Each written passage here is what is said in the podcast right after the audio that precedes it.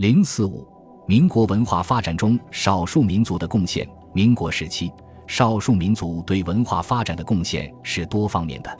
首先，他们以火热的激情参与酿造了救亡图存的爱国主义精神，这是民国文化的宝贵神髓，是此期一切新文化得以发展的主要动力和源泉。这一点，从前面所提到的像景瑜等为代表的众多出自少数民族的英烈们身上。可以真切体会而无需赘言。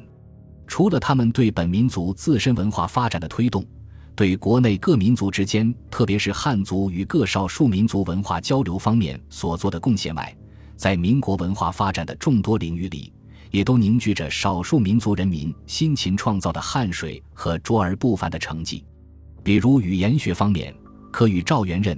李方贵等相提并论，堪称一代大师的罗长培先生就是满族人。罗氏一生从事语言教学和研究工作，对汉语音韵学和汉语方言研究卓有成绩，对少数民族语言调查也有不少开创之功。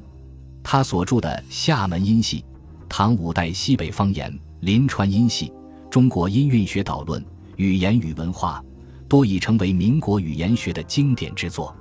纳西族人方国瑜先生也是著名的语言学家，他专擅东巴文和纳西族语言研究，曾著《纳西象形文字谱》等。同时，他还是著名的史学家，后来著有《彝族史稿》等名著。此外，像回族的马坚、王敬斋，也都是从事阿拉伯语教学与研究的著名学者。曾为回教的研究与传播做出过突出贡献。历史学方面，少数民族中更是大家辈出。著名史学家简伯赞是维吾尔族人，向达是土家族人，白寿仪是回族人。简伯赞一九三八年出版的历史哲学教程，为我国第一部系统的马克思主义史学理论著作。从某种意义上说，也是对二十世纪以来新史学发展的总结。他的问世反映了二十世纪三十年代马克思主义史学工作者渐趋成熟。此外，他的《中国史纲》两卷也是用马克思主义观点系统研究中国古代史的优秀著作。向达学识渊博，学术贡献殊多，尤其在中西交通史和敦煌学研究方面成就卓著。其代表作有《唐代长安与西域文明》《中外交通小史》。和蛮书教著等，白寿仪在民国时期也已显示出史学研究方面的卓越才能。其重要著作有《中国交通史》《中国伊斯兰教史纲要》等。哲学方面，水族的邓恩铭、白族的张伯简等人值得一提。邓恩铭是中国共产党的创始人之一，他在一九二零年参与创办了马克思学说研究会。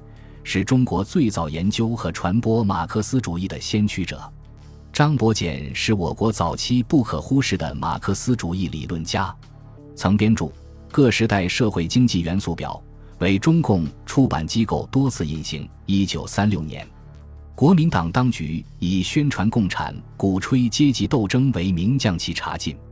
他还一编有《社会进化简史》一书。为我国最早运用唯物史观阐述社会发展简史的理论著作之一。一九二五年，该书在上海和广州出版。次年，毛泽东在广州主办第六届农民运动讲习所时，将其列为十种授课以外之理论读物中之一。直到一九四三年，在毛泽东心目中，此书仍是值得一读的唯物史观社会发展史方面的著作。此外，二十世纪四十年代，蒙古族著名文化人齐彦明在批判蒋介石文化哲学的斗争中也起了积极作用。新闻事业和新闻学研究方面，少数民族中也出现了不少杰出人物，其中蒙古族人萨空勒是突出代表。他先后担任过《世界画报》主编、《立报》总编辑、《光明日报》总经理和秘书长。总编《立报》期间。实行小型报纸精编主义，销数达二十万份，为全国之冠。他还是民国著名的新闻学家，曾在民国学院新闻系等校讲授新闻学，所著《科学的新闻学概论》，对新闻和报纸发展的规律做了独到的总结和分析，是一部用马克思主义观点系统研究新闻学理论的代表作。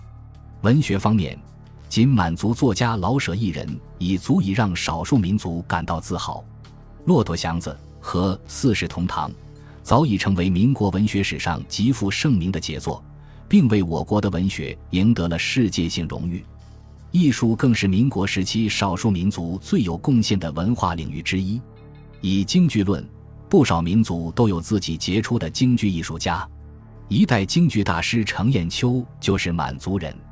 他在艺术上勇于创新，根据自己嗓音的特点，创造出一种优雅婉转的唱腔，形成自己的艺术风格，是称程派。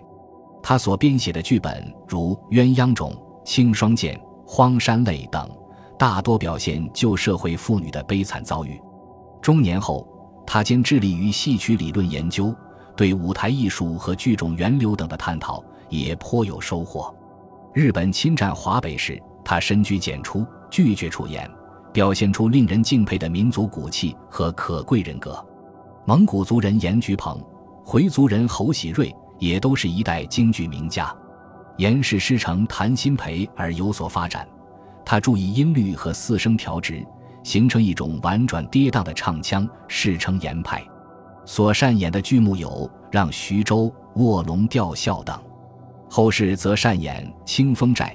道御马等剧是战宛城中的曹操，工架精美，别具一格。在绘画和武术等方面，少数民族中也不乏技艺高超、影响全国的高手。土家族画家张义尊以善画马著称，山水花鸟造诣一精。另一土家族人黄永玉则以排画享誉画坛。在民国武术界，回族人王子平极具影响，他又习武艺。精于摔跤和各式长拳，先后在北京、济南、上海等地从事武术活动，曾任中央国术馆少林门门长。其后来所作《拳术二十法》为中国武术名著。以上只是粗略的举出几例，远不能反映少数民族对发展民国文化所作贡献之全貌，但仅此已足以说明这一时期的文化。乃是华夏大家庭中各个民族共同创造的结晶。